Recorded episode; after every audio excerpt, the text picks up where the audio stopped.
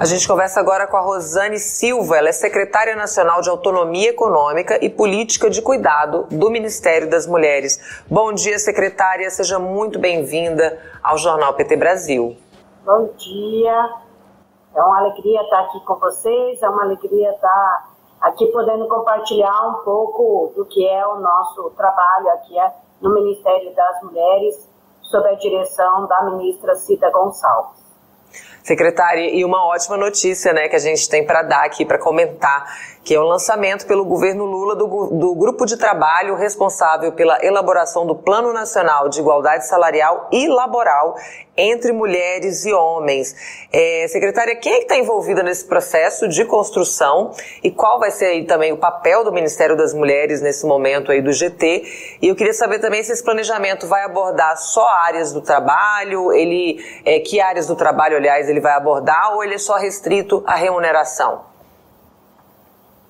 Então, o GTI, ele é fruto da construção do 8 de março, quando o presidente Lula anunciou um conjunto de medidas de entregas para a sociedade brasileira, para as mulheres, em especial as mulheres mais pobres, as mulheres negras, no 8 de março, e o GTI ele é fruto dessas entregas do governo federal. A gente entregou nesse dia também, além da proposta do decreto da construção de um GTI que vai envolver 11 ministérios, desde o Ministério da Fazenda, o Ministério do Trabalho, o Ministério das Mulheres, Direitos Humanos, Igualdade Racial, mas e outros ministérios, não vou citar os 11 aqui, senão vou ocupar muito tempo, mas são 11 ministérios envolvidos nessa construção do, do plano de igualdade salarial. Também nós estamos convidando as organizações de trabalhadores e as organizações patronais para participar desse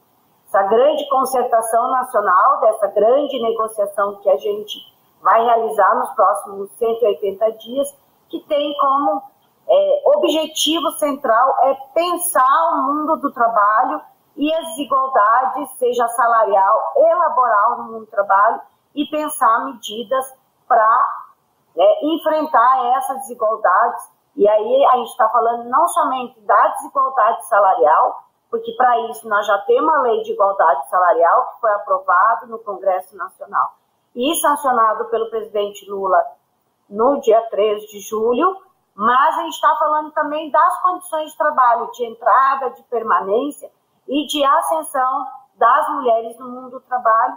Isso também tratando de outros temas, que depois eu vou poder falar mais sobre isso, mas isso está conectado também com outro debate que a gente está fazendo aqui no governo federal, que é pensar uma política nacional de cuidados que trata exatamente das tarefas domésticas, do que a gente chama de trabalho reprodutivo, que é o trabalho que as mulheres fazem dentro das suas casas, seja com cuidado da família, da casa, seja com cuidado das crianças, dos idosos, das pessoas com deficiência. Então, essa, essa política né, que a gente está construindo, seja de igualdade salarial e laboral, está conectada também com essa outra política, que é a política de cuidado, e também enfrentar o assédio, seja sexual e moral, que as mulheres enfrentam no mundo do trabalho. Esse GTI será coordenado pelo Ministério das Mulheres e o Ministério do Trabalho. É uma coordenação conjunta dos dois ministérios, mas envolvendo aí esse conjunto de 11 ministérios, mais a sociedade civil organizada e também é, pesquisadoras que atuam nesse tema da igualdade no trabalho, também está trazendo o próprio DIESE para contribuir com essa nossa elaboração que nós queremos entregar o presidente Lula aí nos próximos 180 dias, que está chamando de um plano nacional de igualdade salarial e laboral. Claro, esse plano ele vai ser construído a partir de diretrizes que seria uma política nacional de igualdade salarial elaborar no mundo do trabalho. Aproveitar também sua presença, sua participação aqui, secretária, para a gente ressaltar, né, dar um destaque para essa questão do trabalho do cuidado que você acabou de citar, né? Porque além dele ser invisível, não remunerado, ainda tira muitas oportunidades das mulheres no mundo do trabalho remunerado, né? Elas deixam de receber promoções, às vezes deixam de conseguir um emprego por terem né, essas outras jornadas, né? Tem, tem gente que nem contrata mulheres com filhos, né? Que tem cuidado também com idosos. Eu queria que você falasse um pouquinho disso também. O que, que pode ser sugerido aí para reduzir né, essas desigualdades e também valorizar, remunerar esse trabalho do cuidado? Então, a gente, como eu disse, a gente está trabalhando com o GTI. Esse GTI ele é composto por mais de 15 ministérios e organizações, é, institutos de pesquisas, mas também é, fruto do 8 de março. A gente instalou esse GTI de pensando a política nacional de cuidados, mas também o, o presidente Lula enviou para o Congresso Nacional a mensagem pedindo que o Brasil ratifique a Convenção 156 da OIT, que é uma convenção que, ao longo da história do movimento social organizado, do movimento sindical em especial, as mulheres lutam pela ratificação dessa convenção aqui no nosso país, que é a convenção que trata do compartilhamento das responsabilidades familiares.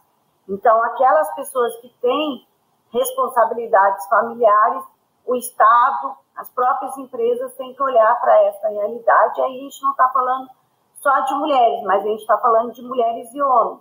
E essa ideia, essa proposta de ratificação da 156 da OIT é exatamente a gente tratar da política nacional de cuidados dos cuidados. Hoje ainda é uma responsabilidade única das mulheres, porque as mulheres, além do trabalho produtivo, e a gente acha que de fato precisa pensar a política para que as mulheres cada vez mais entrem no trabalho produtivo e permaneçam e ascendam neste lugar, e o trabalho reprodutivo, que é o trabalho de cuidado, ele seja compartilhado entre o Estado, a família, e aí a família, eu estou falando os homens da família e a própria sociedade brasileira. Então, o tema do cuidado é o trabalho reprodutivo, as tarefas domésticas, que é lavar, passar, cozinhar, limpar a casa, o cuidado com as crianças, é, o cuidado com os idosos, o cuidado com as pessoas com deficiência ou com as pessoas doentes, não pode ser uma responsabilidade só nós, nós, nós mulheres. Isso tem que ser repartido. Então, por isso a gente está pensando nessa política nacional de cuidado. A gente vai olhar qual vai ser o papel do Estado. E aí eu estou falando Estado brasileiro, isso quer dizer municípios, estados e governo federal. Quando eu falo Estado, eu estou falando aí no Estado interfederativo, a sociedade brasileira e as famílias. Hoje ainda, como eu já disse, essa responsabilidade é única e exclusiva das mulheres que vivem na família. A gente precisa conversar sobre isso. A sociedade precisa conversar sobre isso. Isso, inclusive, é um dos pilares de sustentação de pagar salário desigual para as mulheres, das mulheres não ascender profissionalmente nas suas carreiras porque as mulheres sempre têm que conciliar com o cuidado da família. Qualquer homem, quando entra em qualquer ramo de atividade, quando ele recebe uma proposta nova de trabalho, ele não pensa duas vezes. Ele imediatamente assume aquela responsabilidade de ascender profissionalmente. As mulheres, elas sempre pensam na família, em especial nos filhos, ou se tem alguém doente na família, ou se tem um idoso na família que precisa de cuidado, a mulher já pensa sobre isso e muitas mulheres acabam não ascendendo profissionalmente, não porque ela não queira ascender, mas ela coloca como prioridade o cuidado com a família. É isso que nós queremos tratar nesse debate do GTI de cuidado, é isso que nós queremos tratar na sociedade brasileira. Então, por isso que a gente diz que o GTI de igualdade salarial e laboral que não é só igualdade salarial, é igualdade de condições no mundo do trabalho, é a gente enfrentar o assédio sexual e o assédio moral. Para isso também o presidente Lula enviou para o Congresso Nacional a mensagem pela ratificação da 190 da OIT, que trata do assédio sexual e assédio moral.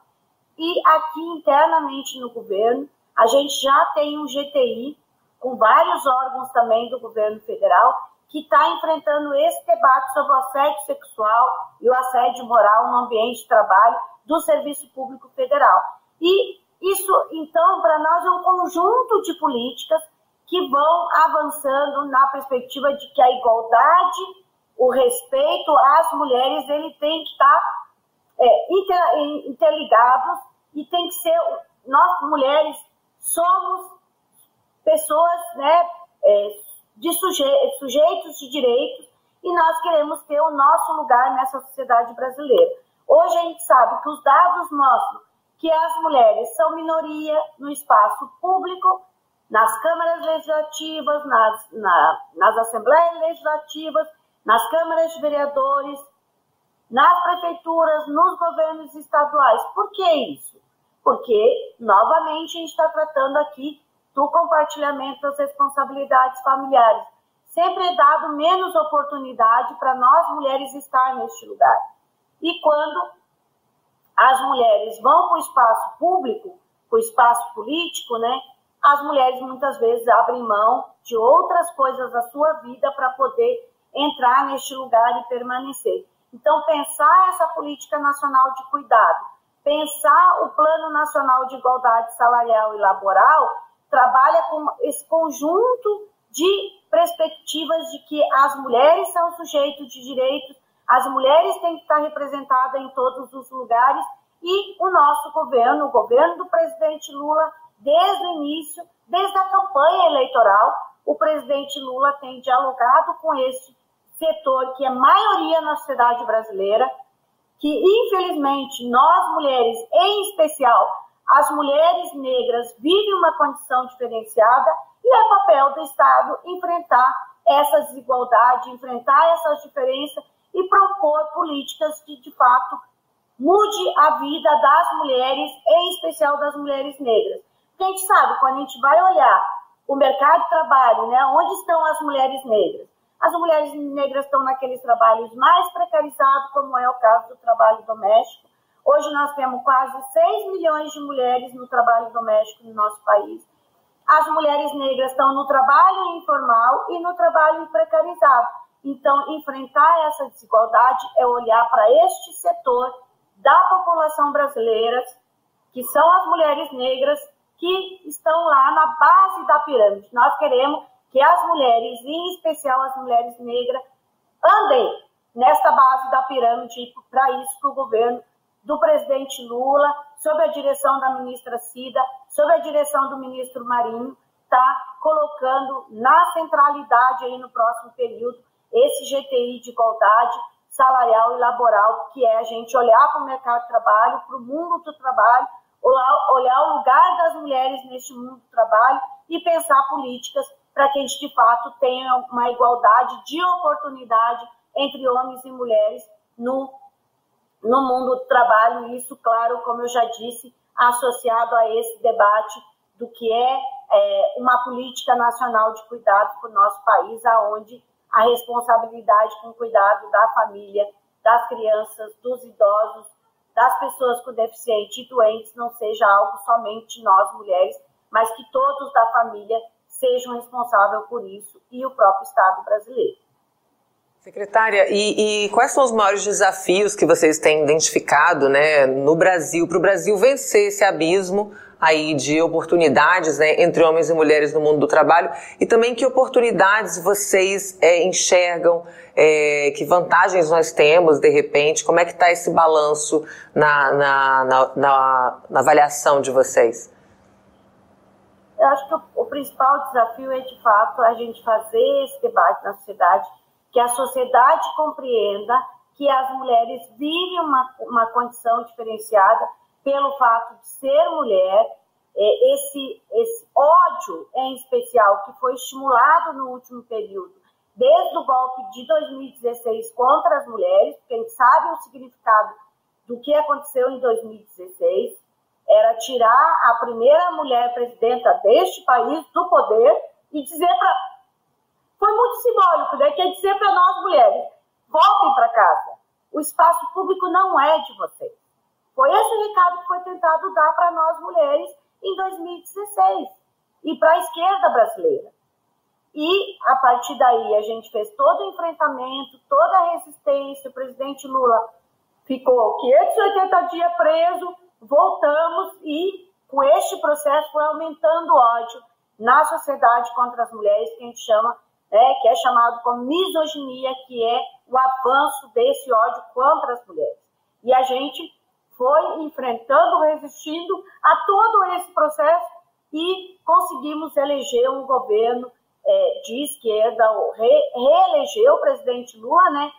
Reeleger não, eleger ele pela terceira vez para governar o país. E quando o presidente Lula volta, ele diz: Eu quero olhar para este setor da sociedade que foi discriminado ao longo da sua história e que precisa ter lugar de fala na sociedade brasileira, tanto que hoje nós temos nove ministras, nós temos feito toda essa política de enfrentamento às desigualdades, seja salarial, seja laboral, mas também pensar é, as políticas públicas que tenha como centro as mulheres, em especial as mulheres mais pobres, as mulheres negras. Então, acho que esse é o grande desafio, fazer com que a sociedade compreenda que nós, as mulheres, é, vivemos um, uma situação de desigualdade por causa que nós temos um sistema que é machista e patriarcal e nós precisamos romper com esse sistema machista e patriarcal. E para isso, pensar políticas públicas que enfrente esse sistema machista e patriarcal e misógino é fundamental eu acho que essa, esse é o grande desafio que está colocado para nós e essa é a grande oportunidade que está colocada para nós, tanto com o GTI de igualdade, é, salarial e laboral, como também com o GTI de que vai pensar a política nacional de cuidado. Então, esses dois GTI, junto com o GTI da administração pública, que está enfrentando o assédio sexual, são as grandes oportunidades que estão colocadas a gente fazer uma, um grande debate na sociedade brasileira envolvendo homens, mulheres, jovens, idosos, no que é essa, esse grande debate de pensar as políticas públicas para superar as desigualdades, seja no trabalho, seja na sociedade, seja no espaço público. E também, é, que eu acho que esse é, é, é um outro grande desafio, é que o próprio setor empresarial perceba que pensar uma política de igualdade salarial e laboral, isso é bom para o país isso é bom para as empresas, porque isso vai gerar mais emprego, emprego de qualidade. As mulheres vão, vão estar é, presentes nesse espaço do mundo do trabalho. Isso vai ser bom para, se a gente quer, de fato, construir uma sociedade democrática, a gente tem que enfrentar esses temas e enfrentar o tema da desigualdade no, mundo do trabalho, é enfrentar não somente a desigualdade das mulheres, mas também a desigualdade da população negra, da população indígena, que também é outro dois setores da sociedade com desigualdades gritantes na sociedade brasileira. Então, é, e nós o tempo todo no nosso debate a gente sempre traz esse recorte, esse olhar para as mulheres negras, para as mulheres indígenas. Nós acabamos de ter duas marchas super importantes no nosso país que foi a Marcha das Margaridas, que foi a Marcha das Mulheres Indígenas, que trouxe para o centro do debate na sociedade brasileira o lugar da mulher nessa sociedade e os desafios colocados com um governo de esquerda, com um governo democrático e popular, e para avançar a democracia no nosso país, a, a gente precisa colocar as mulheres, a população negra, a população LGBTQIA+, no centro das políticas públicas do nosso país. Eu queria aproveitar que, que você falou aí dos desafios de, de enfrentar essa discussão na sociedade, né? A gente teve aí a experiência do PPA participativo e teve um espaço aberto aí também para sugestões de políticas públicas para as mulheres. Eu queria saber como é que foi esse, essa experiência, quais foram os resultados. Foi uma experiência muito positiva, muito importante. O, o governo impulsionou esse debate na sociedade é, colocou né, um conjunto de propostas para ser votada na sociedade brasileira, mas a própria sociedade se mobilizou, participou não somente votando nas propostas que já tinham sido elaboradas no interior do governo, mas propondo novas questões. Então, foi um processo para um primeiro ano, um ano de reconstrução das políticas públicas do nosso país, porque, como eu já estava falando inicialmente, Desde 2016, a gente veio num processo brutal de desconstrução das políticas públicas, de desconstrução do papel do Estado na vida das pessoas. Então, a gente está num primeiro ano de reconstrução, não somente do nosso país, mas do conjunto de políticas públicas do nosso país, da participação social, porque a gente sabe que, em especial no último, no último governo, o povo não tinha direito à voz, o povo não tinha direito de fala, e a gente inicia o governo do presidente Lula exatamente colocando para a sociedade brasileira participe, coloque o que são as demandas de vocês para a gente poder construir as políticas públicas. Então, nesse sentido, acho que foi muito importante a participação do PPA, várias dessas questões que nós estamos falando aqui, da igualdade salarial, da igualdade laboral, do cuidado, da participação das mulheres no mundo do trabalho, foram propostas extremamente votadas e, e, estão aí compondo o nosso PPA participativo. Agora a gente vai ter todo um debate no Congresso Nacional em relação ao PPA, que é muito importante também a sociedade civil organizada acompanhar esse debate, nos ajudar nesse debate dentro do Congresso Nacional, para que a gente possa, no final disso tudo, sair com o resultado positivo que, se, que é garantir mais políticas públicas para o povo brasileiro, em especial para as mulheres, para as mulheres negras no nosso país, que estão aí na base da pirâmide das desigualdades sociais no nosso país. Então, nesse sentido, eu acho muito positivo o processo que a gente viveu do PPA, e eu acho que é o início aí da participação social, da participação popular.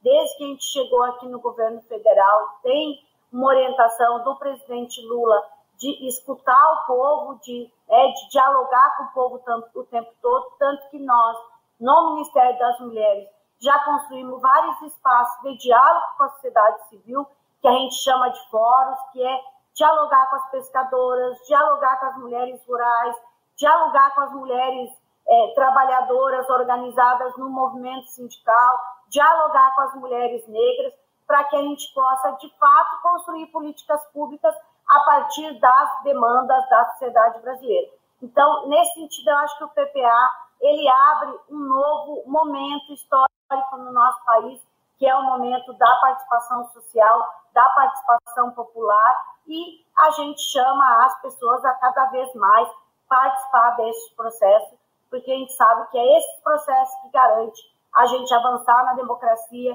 a gente avançar numa cidade justa e igualitária para todos. Secretária, agradeço muito sua participação aqui com a gente, esses esclarecimentos aqui nessa sexta-feira. Esse espaço segue à disposição do Ministério das Mulheres, venha sempre que quiser. É, muito obrigada. Eu acho que tem ontem mesmo o presidente Lula sancionou a lei que garante aí é, um auxílio, né, uhum. moradia para as mulheres que estão enfrentando violência.